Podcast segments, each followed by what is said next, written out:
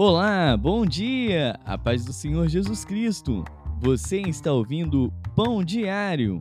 A leitura de hoje é do dia 24 de fevereiro. Êxodo 7, Lucas 10, Jó 24 e 1 Coríntios 11.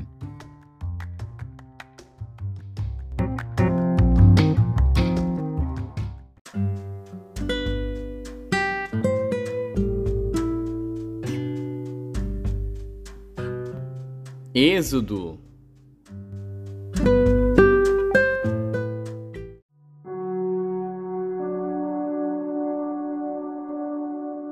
Êxodo, capítulo 7 Então disse o Senhor a Moisés: Eis que te tenho posto por Deus sobre Faraó, e Arão, teu irmão, será o teu profeta. Tu falarás tudo o que eu te mandar, e Arão, teu irmão, falará a Faraó que deixe ir os filhos de Israel da sua terra. Eu, porém, endurecerei o coração de Faraó e multiplicarei na terra do Egito os meus sinais e as minhas maravilhas. Faraó, pois, não vos ouvirá. E eu porei minha mão sobre o Egito, e tirarei meus exércitos, meu povo, os filhos de Israel, da terra do Egito com grandes juízos. Então os egípcios saberão que eu sou o Senhor, quando estender a minha mão sobre o Egito e tirar os filhos de Israel do meio deles.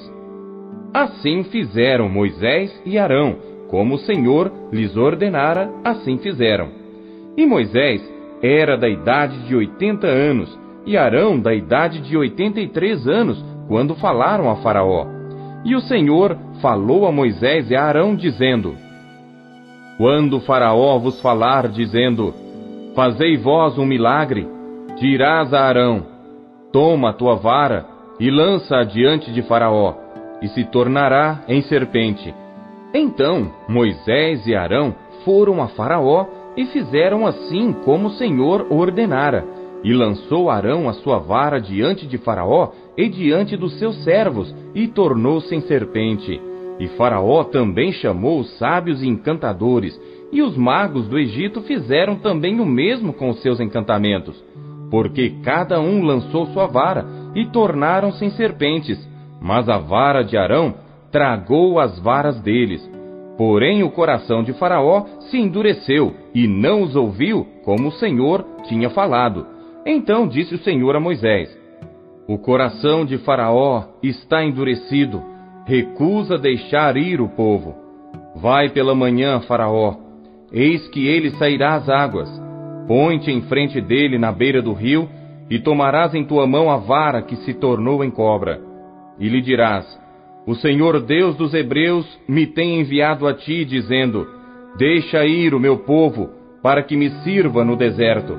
Porém, eis que até agora não tens ouvido.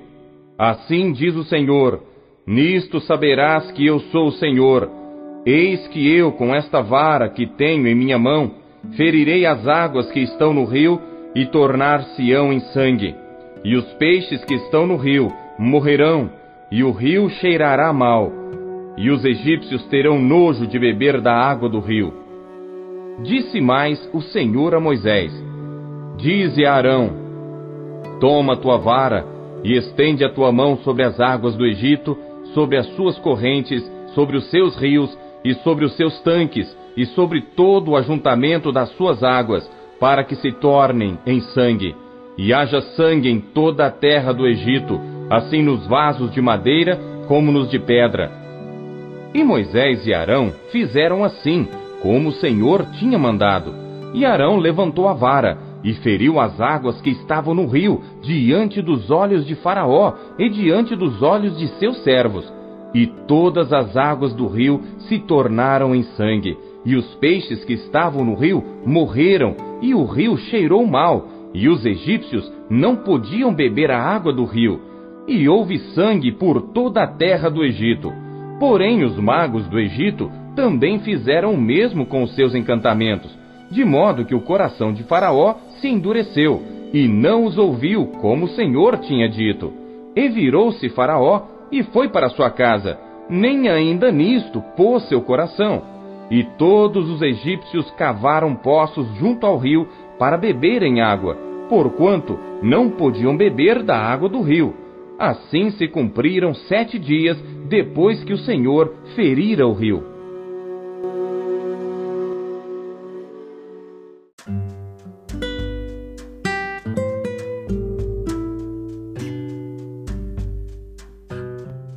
Lucas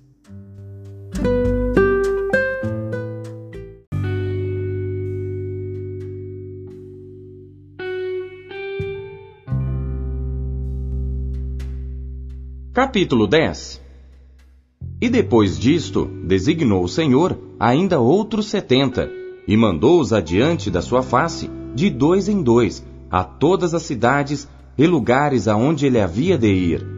E dizia-lhes: Grande é em verdade a seara, mas os obreiros são poucos. Rogai, pois, ao Senhor da seara, que envie obreiros para a sua seara. Ide, Eis que vos mando como cordeiros ao meio de lobos. Não leveis bolsa, nem alforge, nem alparcas, e a ninguém saudeis pelo caminho. E em qualquer casa onde entrardes, dizei primeiro: Paz seja nesta casa. E se ali houver algum filho de paz, repousará sobre ele a vossa paz. E se não, voltará para vós. E ficai na mesma casa, comendo e bebendo do que eles tiverem, pois digno é o obreiro do seu salário. Não andeis de casa em casa, e em qualquer cidade que entrardes e vos receberem, comei do que vos for oferecido, e curai os enfermos que nela houver, e dizei-lhes: É chegado a vós o reino de Deus.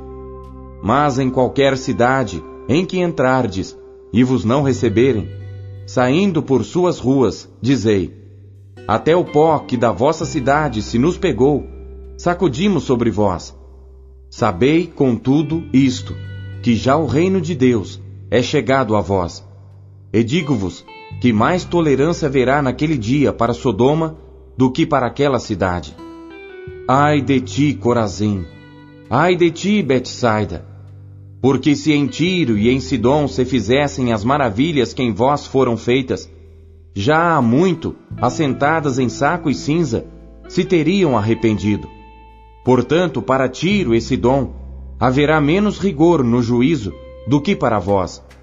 E tu, Cafarnaum, que te levantaste até ao céu, até ao inferno serás abatida.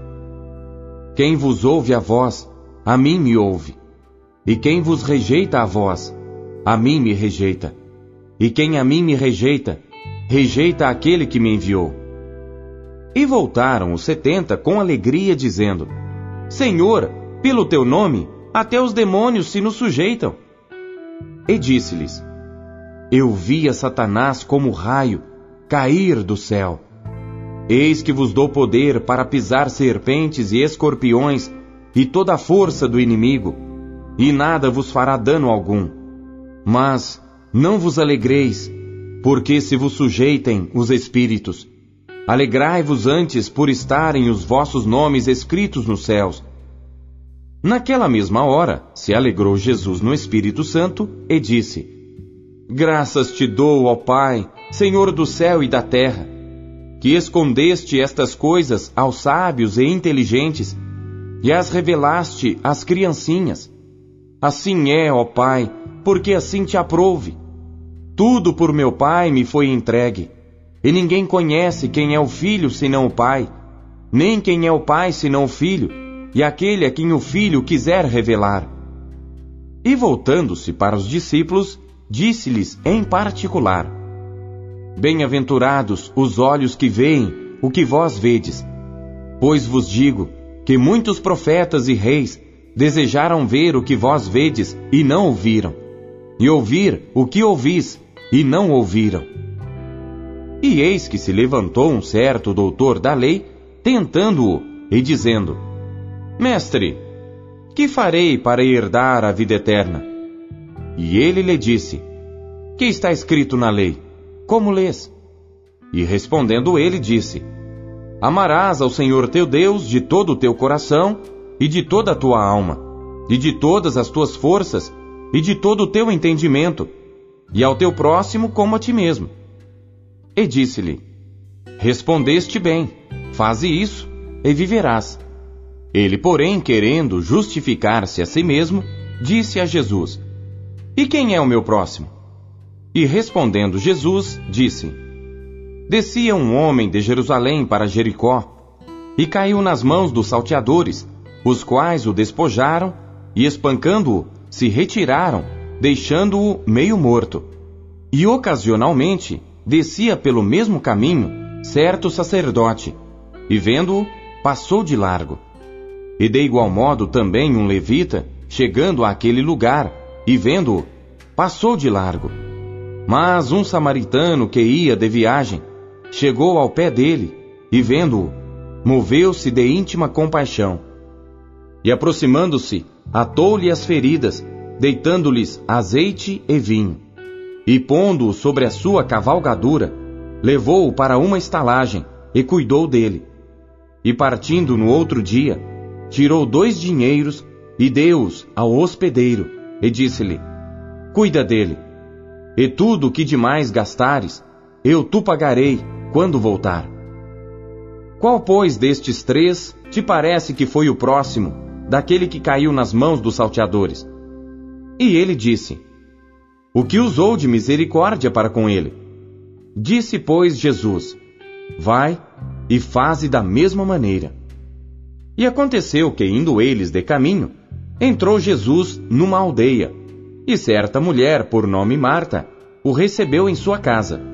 E tinha esta uma irmã chamada Maria, a qual, assentando-se também aos pés de Jesus, ouvia a sua palavra.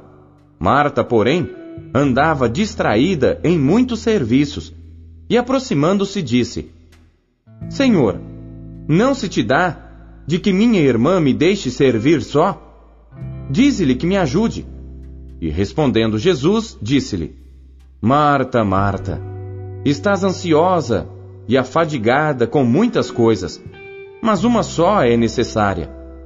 E Maria escolheu a boa parte, a qual não lhe será tirada.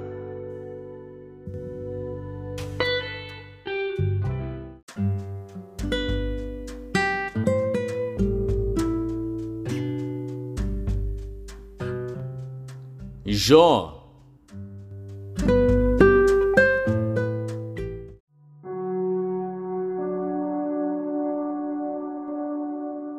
Jó, capítulo 24 Visto que do Todo-Poderoso não se encobriram os tempos, por que os que o conhecem não veem os seus dias? Até os limites removem, roubam os rebanhos e os apacentam. Do órfão levam o jumento, tomam em penhor o boi da viúva, desviam do caminho os necessitados, e os pobres da terra juntos se escondem. Eis que, como jumentos monteses no deserto, saem a sua obra, madrugando para a presa. A campina dá mantimento a eles e aos seus filhos. No campo cegam seu pasto, e vindimam a vinha do ímpio. Ao nu fazem passar a noite sem roupa, não tendo ele coberta contra o frio. Pelas chuvas das montanhas são molhados, e não tendo refúgio, abraçam-se com as rochas. Ao órfãozinho arrancam dos peitos e tomam o penhor do pobre. Fazem com que os nus vão sem roupa e aos famintos tiram as espigas. Dentro das suas paredes espremem o azeite, pisam os lagares e ainda têm sede. Desde as cidades gemem os homens e a alma dos feridos exclama, e contudo Deus lhe não imputa como loucura. Eles estão entre os que se opõem à luz, não conhecem os seus caminhos e não permanecem nas suas veredas. De madrugada se levanta o homicida, mata o pobre necessitado, e de noite é como ladrão. Assim como o olho do adúltero aguarda o crepúsculo, dizendo: Não me verá olho nenhum, e oculta o rosto, nas trevas minam as casas, que de dia se marcaram, não conhecem a luz porque amanhã para todos eles é como sombra de morte, pois sendo conhecidos, sentem os pavores da sombra da morte. É ligeiro sobre a superfície das águas, maldita é a sua parte sobre a terra, não volta pelo caminho das vinhas. A secura e o calor desfazem as águas da neve. Assim desfará a sepultura aos que pecaram. A madre se esquecerá dele. Os vermes o comerão gostosamente. Nunca mais haverá lembrança dele, e a iniquidade se quebrará como uma árvore. Aflige a estéril que não dá a luz, e a viúva não faz bem. Até aos poderosos arrasta com a sua força. Se ele se levanta, não há vida segura. Se Deus lhes dá descanso, estribam-se nisso. Seus olhos, porém, estão nos caminhos deles. Por um pouco se exaltam e logo desaparecem. São abatidos, encerrados como todos os demais e cortados como as cabeças das espigas. Se agora não é assim, quem me desmentirá e desfará as minhas razões?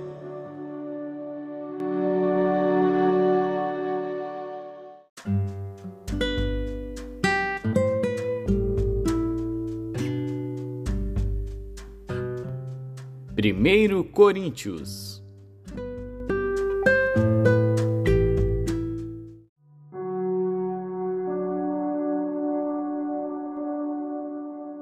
Capítulo 11 Sede meus imitadores, como também eu de Cristo. E louvo-vos, irmãos, porque em tudo vos lembrais de mim, e retendes os preceitos como vou-los entreguei. Mas quero que saibais que Cristo é a cabeça de todo homem, e o homem a cabeça da mulher, e Deus a cabeça de Cristo. Todo homem que ora ou profetiza tendo a cabeça coberta, desonra sua própria cabeça mas toda mulher que ora ou profetiza com a cabeça descoberta, desonra sua própria cabeça, porque é como se estivesse rapada. Portanto, se a mulher não se cobre com véu, tosquie-se também. Mas se para a mulher é coisa indecente tosquiar-se ou rapar-se, que ponha o véu. O homem, pois, não deve cobrir a cabeça, porque é a imagem e glória de Deus, mas a mulher é a glória do homem. Porque o homem não provém da mulher, mas a mulher do homem. Porque também o homem não foi criado por causa da mulher, mas a mulher por causa do homem. Portanto, a mulher deve ter sobre a cabeça sinal de poderio por causa dos anjos. Todavia, nem o homem é sem a mulher, nem a mulher sem o homem no Senhor. Porque como a mulher provém do homem, assim também o homem provém da mulher, mas tudo vem de Deus. Julgai entre vós mesmos. É decente que a mulher ore a Deus descoberta? Ou não vos ensina a mesma natureza que é desonra para o homem ter cabelo crescido? Mas ter a mulher cabelo crescido lhe é honroso, porque o cabelo lhe foi dado em lugar de véu. Mas se alguém quiser ser contencioso, nós não temos tal costume, nem as igrejas de Deus. Nisto, porém, que vou dizer-vos, não vos louvo, porquanto vos ajuntais, não para melhor, senão para pior porque antes de tudo, ouço que, quando vos ajuntais na igreja, há entre vós dissensões, e em parte o creio. E até importa que haja entre vós heresias, para que os que são sinceros se manifestem entre vós. De sorte que, quando vos ajuntais num lugar, não é para comer a ceia do Senhor, porque comendo cada um toma antecipadamente a sua própria ceia, e assim um tem fome e outro embriaga-se. Não tendes porventura casas para comer e para beber? Ou desprezais a igreja de Deus e envergonhais os que nada têm? Que vos direi? Louvar-vos-ei? Nisto não vos louvo. Porque eu recebi do Senhor o que também vos ensinei: que o Senhor Jesus, na noite em que foi traído, tomou o pão, e tendo dado graças, o partiu e disse: Tomai, comei, isto é o meu corpo que é partido por vós Fazei isto em memória de mim. Semelhantemente também, depois de cear, tomou o cálice, dizendo: Este cálice é o novo testamento no meu sangue. Fazei isto todas as vezes que beberdes em memória de mim. Porque todas as vezes que comerdes este pão e beberdes este cálice, anunciais a morte do Senhor até que venha. Portanto, qualquer que comer este pão ou beber o cálice do Senhor indignamente, será culpado do corpo e do sangue do Senhor. Examine-se, pois, o homem a si mesmo, e assim coma deste pão e beba deste cálice. Porque o que come e bebe indignamente, come e bebe para sua própria condenação, não discernindo o corpo do Senhor. Por causa disto, há entre vós muitos fracos e doentes, e muitos que dormem. Porque se nós nos julgássemos a nós mesmos, não seríamos julgados. Mas quando somos julgados, somos repreendidos pelo Senhor para não sermos condenados com o mundo. Portanto, meus irmãos, quando vos ajuntais para comer, esperai uns pelos outros. Mas se algum tiver fome, coma em casa, para que não vos ajunteis para condenação. Quanto às demais coisas, ordená-las-ei quando for.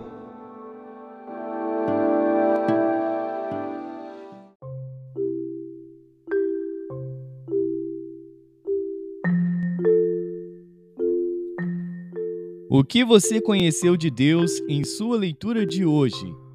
Você acabou de ouvir Pão Diário. O Pão Diário é um oferecimento da Sociedade Bíblica Trinitariana do Brasil, na voz do pastor Paulo Castelã. Não deixe de compartilhar o Pão Diário com seus amigos. Não deixe os seus amigos passando fome. Compartilhe o pão. Até amanhã. Tchau.